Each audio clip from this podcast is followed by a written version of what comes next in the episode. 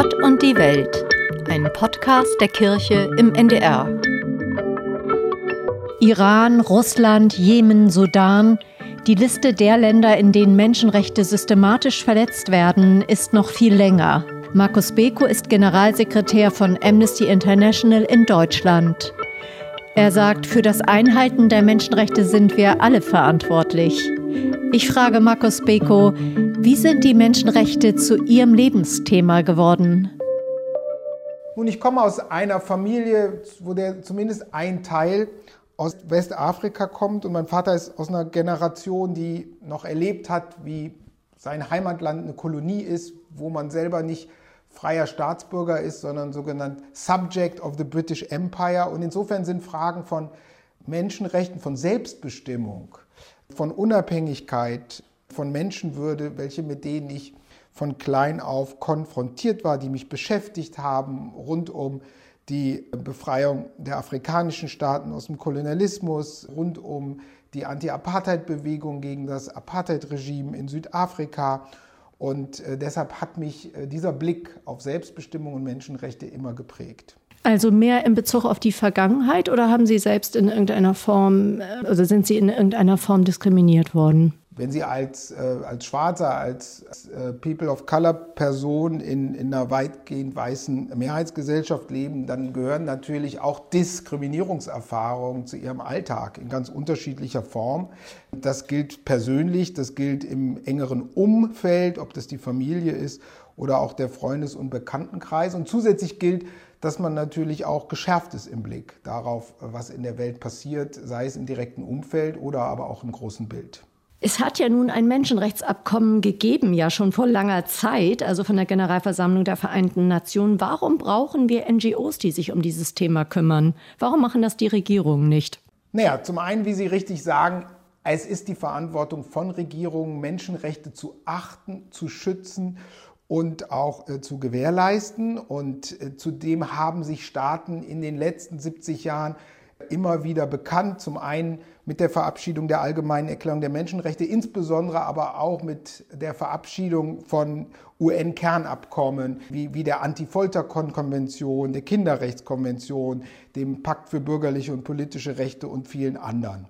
Und auch in Verfassungen sind die Menschenrechte vielfach belegt und garantiert, wie auch im Grundgesetz. Und insofern ist es erstmal Verantwortung von Staaten und Regierungen.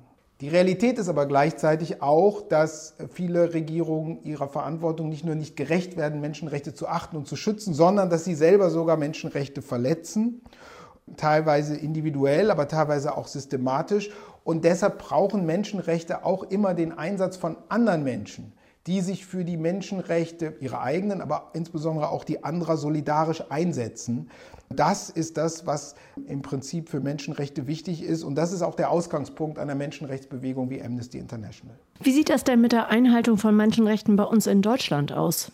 Die Menschenrechte in Deutschland haben erstmal eine solide Basis dadurch, dass sie im Grundgesetz verbrieft sind, dass sie sich in vielerlei Rechtsnormen finden und dass wir in einem Rechtsstaat leben, mit vielerlei Möglichkeiten auch bei Menschenrechtsverletzungen gegen diese vorzugehen. Und dann auch eine lebendige Zivilgesellschaft. Und es ist natürlich auch ein Entwicklungsprozess über die Jahre. Dennoch gilt, jedes Land ist in der Verantwortung, dorthin zu schauen, wo Menschenrechte von einzelnen Gruppen oder von Einzelnen verletzt werden und damit auch umzugehen. Und jedes Land ist auch in der Verantwortung, zu schauen, wie, wo fehlt es noch am Menschenrechtsschutz. Und das gilt dann gleichermaßen auch für ein Land wie die Bundesrepublik. Mögen Sie mal ein konkretes Beispiel geben? Wenn wir auf die Menschenrechte und den Menschenrechtsschutz in Deutschland gucken, dann gilt es einfach auch, das Bestehende weiter zu stärken, zu verteidigen. Ein Beispiel ist der Rechtsstaat. Pressefreiheit, Meinungsfreiheit, Versammlungsfreiheit, ja, die Versammlungsgesetze, die wir in einzelnen Bundesländern sehen, brauchen genaues Hinschauen. Das Bundesverfassungsgericht hat zu Recht hier gerade nochmal die Versammlungsgesetze in NRW, Bayern und Hessen moniert. Es fehlen weiter auch unabhängige Beschwerdestellen bei der Polizei beispielsweise gegen Polizeigewalt. Es fehlt, fehlt aber auch an ausreichender Aufmerksamkeit und Hinwendung beispielsweise für den Schutz von Frauen was Frauenhäuser angeht, was Zwangsprostitution und ähnliche Themen angeht. Und ich glaube, das ist ganz wichtig für die Verfasstheit der Bundesrepublik. Menschen müssen weiter in Deutschland Angst vor Gewalt haben, nur weil sie einer Gruppe zugerechnet werden. Sei es, weil sie als Flüchtlinge gesehen werden, als Schwarze gesehen werden, als Roma und Sinti gesehen werden, als Juden gesehen werden. Deshalb droht ihnen Gewalt. Wir haben einen Anstieg von Hasskriminalität auch in den letzten, im letzten Jahr dokumentieren müssen. Und hier sind wir alle als Gesellschaft gefragt. Auf welchem Land liegt für Sie persönlich gerade so ein Fokus? Und die Aufgabe von Amnesty International ist natürlich weltweit hinzuschauen, aber äh, sicherlich gilt unser Fokus überall da, wo systematisch es zu Menschenrechtsverletzungen kommt und natürlich auch in, in großer Zahl.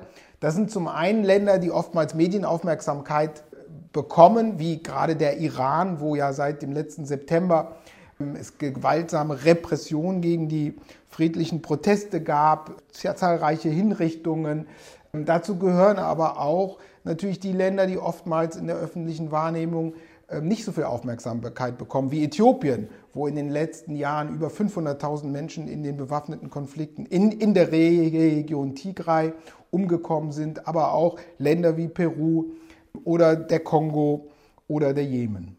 Ich würde gerne einmal auf den Iran noch mal besonders zu sprechen kommen. Da ist ja in den letzten Wochen unglaublich viel in den sozialen Medien immer wieder auf die Hinrichtungen hingewiesen worden. Also zum einen ist, glaube ich, wichtig, dass die ja seit vielen Jahren andauernden Repressionen im Iran Dazu gehört, der Iran ist schon seit vielen Jahren ein Land, wo in großer Zahl hingerichtet wird, aber Meinungs- und Versammlungsfreiheit sind eingeschränkt, Frauenrechte massiv eingeschränkt.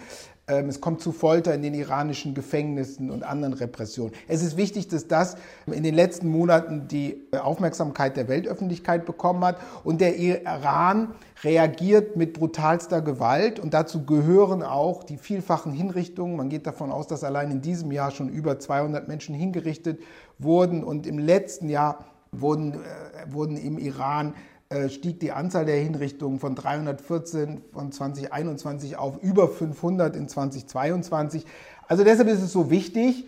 Es ist wichtig, dass Zivilgesellschaft braucht und es ist wichtig, dass die Politik reagiert. Und deshalb war in Bezug auf den Iran wichtig, dass die Bundesregierung die Initiative im UN-Menschenrechtsrat ergriffen hat und einen Sondermechanismus zur Untersuchung und Strafverfolgung ins Leben gerufen hat. Aber dabei darf es nicht bleiben. Es braucht weiter das ganze Instrumentarium äh, der Diplomatie ähm, und der Politik. Und es braucht auch weiter die Behandlung in multilateralen Foren zusammen mit anderen Staaten, um Druck auf den Iran auszuüben. Ja, von Seiten der Angehörigen ähm, der Hingerichteten ist ja äh, immer gekommen, es wird nichts, es wird nicht ausreichend was getan. Also so, oder ist es, würden Sie sagen, okay, das ist einfach dem, dem subjektiven Erleben jetzt irgendwie geschuldet und die Regierung kann nicht mehr tun? Ja, also grundsätzlich gilt, solange es zu solchen dramatischen, schwerwiegenden Menschenrechtsverletzungen im Iran gibt, ist noch nicht genug getan. Also weil die ja immer sagen, ja, wir verurteilen es aufs Schlimmste was soll noch getan werden? Es wird auf verschiedenen Ebenen immer überlegt, was, was, was bleiben noch an Instrumenten. Und das ist wichtig. Das ist wichtig, auch zusammen mit anderen Staaten zu überlegen und da weiter daran zu arbeiten. Und da gibt es nicht die sozusagen die, die eine oder die zwei Dinge, die aus der Erfahrung der letzten Jahrzehnte helfen, sondern es braucht vor allen Dingen äh, dranbleiben. Es braucht Konsequenz über alle Politikbereiche, sei es Sicherheitspolitik, Wirtschaftspolitik, über alle Bereiche. Und es braucht vor allen Dingen konkrete Unterstützung für die, die Betroffene sind von den Menschenrechtsverletzungen. Weil selbst wenn man nicht kurzfristig da eine Veränderung im Großen herstellen kann, ist es doch so wichtig, dass alle die, die auf die Straße gehen, die, die in den Gefängnissen sind, Angehörige etc., dass sie spüren, dass alles getan wird, um zu unterstützen, durch die Botschaften vor Ort, durch Aufnahmeprogramme und humanitäre Visa etc. Also es ist, es ist sicherlich so, dass alle Staaten, und dazu gehört dann auch die Bundesregierung, weiter daran arbeiten müssen, ihr Instrumentarium zu erweitern wenn es äh, zu so konsequenten, langwierigen und schwerwiegenden Menschenrechtsverletzungen wie im Iran kommt. Und wie können wir jetzt als Bürgerinnen und Bürger tätig werden? Gut, das Erste ist hinschauen und hinhören und sich solidarisch zeigen. Das tun viele Menschen. Ich glaube, das ist wichtig für den Iran, aber das gilt auch für viele andere Länder, wo es wichtig ist. Das Zweite ist weiter auch der, der eigenen Regierung zu signalisieren, dass man erwartet, dass sie tätig wird ähm, und dass sie hier konsequent ihre Politik an den Menschenrechten ausrichtet weil das passiert ja auch oft viel, viel zu selten. Wir haben oftmals so den Aufschrei an bestimmten Momenten, aber es ist nicht, es ist selten so, dass PolitikerInnen, glaube ich, das Signal bekommen, dass die Gesellschaft insgesamt die Achtung und die Einhaltung der Menschenrechte als eine prioritäre Erwartung an die Politik formuliert. Und da sind alle in der, in der Gesellschaft gefragt, das viel stärker zu machen und damit auch Bereitschaft zu signalisieren, sei es in der Frage des Flüchtlingsschutzes oder in anderen, dass man auch bereit ist, das zu tun, was es dafür braucht. Ja, sei es auch, wenn wir über als Arbeitnehmer in Unternehmen sind, dass wir sagen, wir erwarten von Unternehmen auch menschenrechtlich konformes Verhalten, selbst wenn es bedeutet, dass vielleicht der Gewinn nicht so groß ist oder so. Und das ist das, was wir alle beitragen können. Und sich in Organisationen engagieren, die sich für Menschenrechte einsetzen, wahrscheinlich auch. Das ist das, äh, natürlich die Gründungsidee von Amnesty ist eine Menschenrechtsbewegung, in der jeder sich auf ganz unterschiedliche Art und Weise für die Menschenrechte einsetzen kann. Und das ist Teil einer weltweiten Zivilgesellschaft. Daneben gibt es viele andere Initiativen und äh, Organisationen, in denen man sich beteiligen kann, ob engagiert, ganz praktisch oder finanziell. Und auch das ist ein wichtiges Signal. Ich habe noch eine Anfrage an die Institution Amnesty. Letztes Jahr ist Amnesty ja einmal negativ in die Schlagzeilen geraten, weil sie die ukrainische Kriegsführung äh, zu Unrecht kritisiert hat, wie später herausgekommen ist. Wie ist Amnesty mit diesen Negativschlagzeilen umgegangen? Also grundsätzlich gilt Amnesty seit über 60 Jahren in der Verantwortung, Menschenrechtsverletzungen zu bekannt zu machen und auch Regierungen an ihre Verantwortung zu erinnern. Und da gehört auch Kritik dazu sei es, ob die US-Regierung uns kritisiert, wenn wir die Menschenrechtsverletzungen in Guantanamo kritisieren oder Katar oder Saudi-Arabien oder auch China unsere Kritik äh, zurückweist. Gleichzeitig gilt, und Sie haben Beispiel genannt, dass es natürlich auch Kritik gibt, die wir ernst nehmen müssen und äh, wo wir überprüfen müssen, ob die vielfältigen Standards, die wir selbst bei unserer Arbeit angesetzt haben, ob die in dem Fall eingehalten wurden, und ähm, bei der, bei der Kritik an äh, dem unzureichenden Schutz von Zivilistinnen durch die ukrainischen Streitkräfte gab es auch eine Amnesty-interne Diskussion hierzu. Und das hat dazu geführt, dass Amnesty eine Überprüfung des Vorgangs auch in die Wege geleitet hat. Da liegen die Berichte jetzt vor und die werden Amnesty intern diskutiert, weil es ist auch wichtig für uns und wir nehmen das auch ernst und werden daraus auch Empfehlungen ableiten äh, für unsere Arbeit, wenn wir dann identifizieren oder dort, wo wir identifiziert haben, äh, dass hier unsere, unsere Prinzipien und Standards unzureichend eingehalten wurden. Bei Amnesty kann man ja schon sagen, da gucken Sie dahin, wo es wirklich wehtut. Also das heißt, Sie sind auch mit vielen schlimmen Bildern von Menschenrechtsverletzungen konfrontiert. Was hilft Ihnen dabei, damit umzugehen?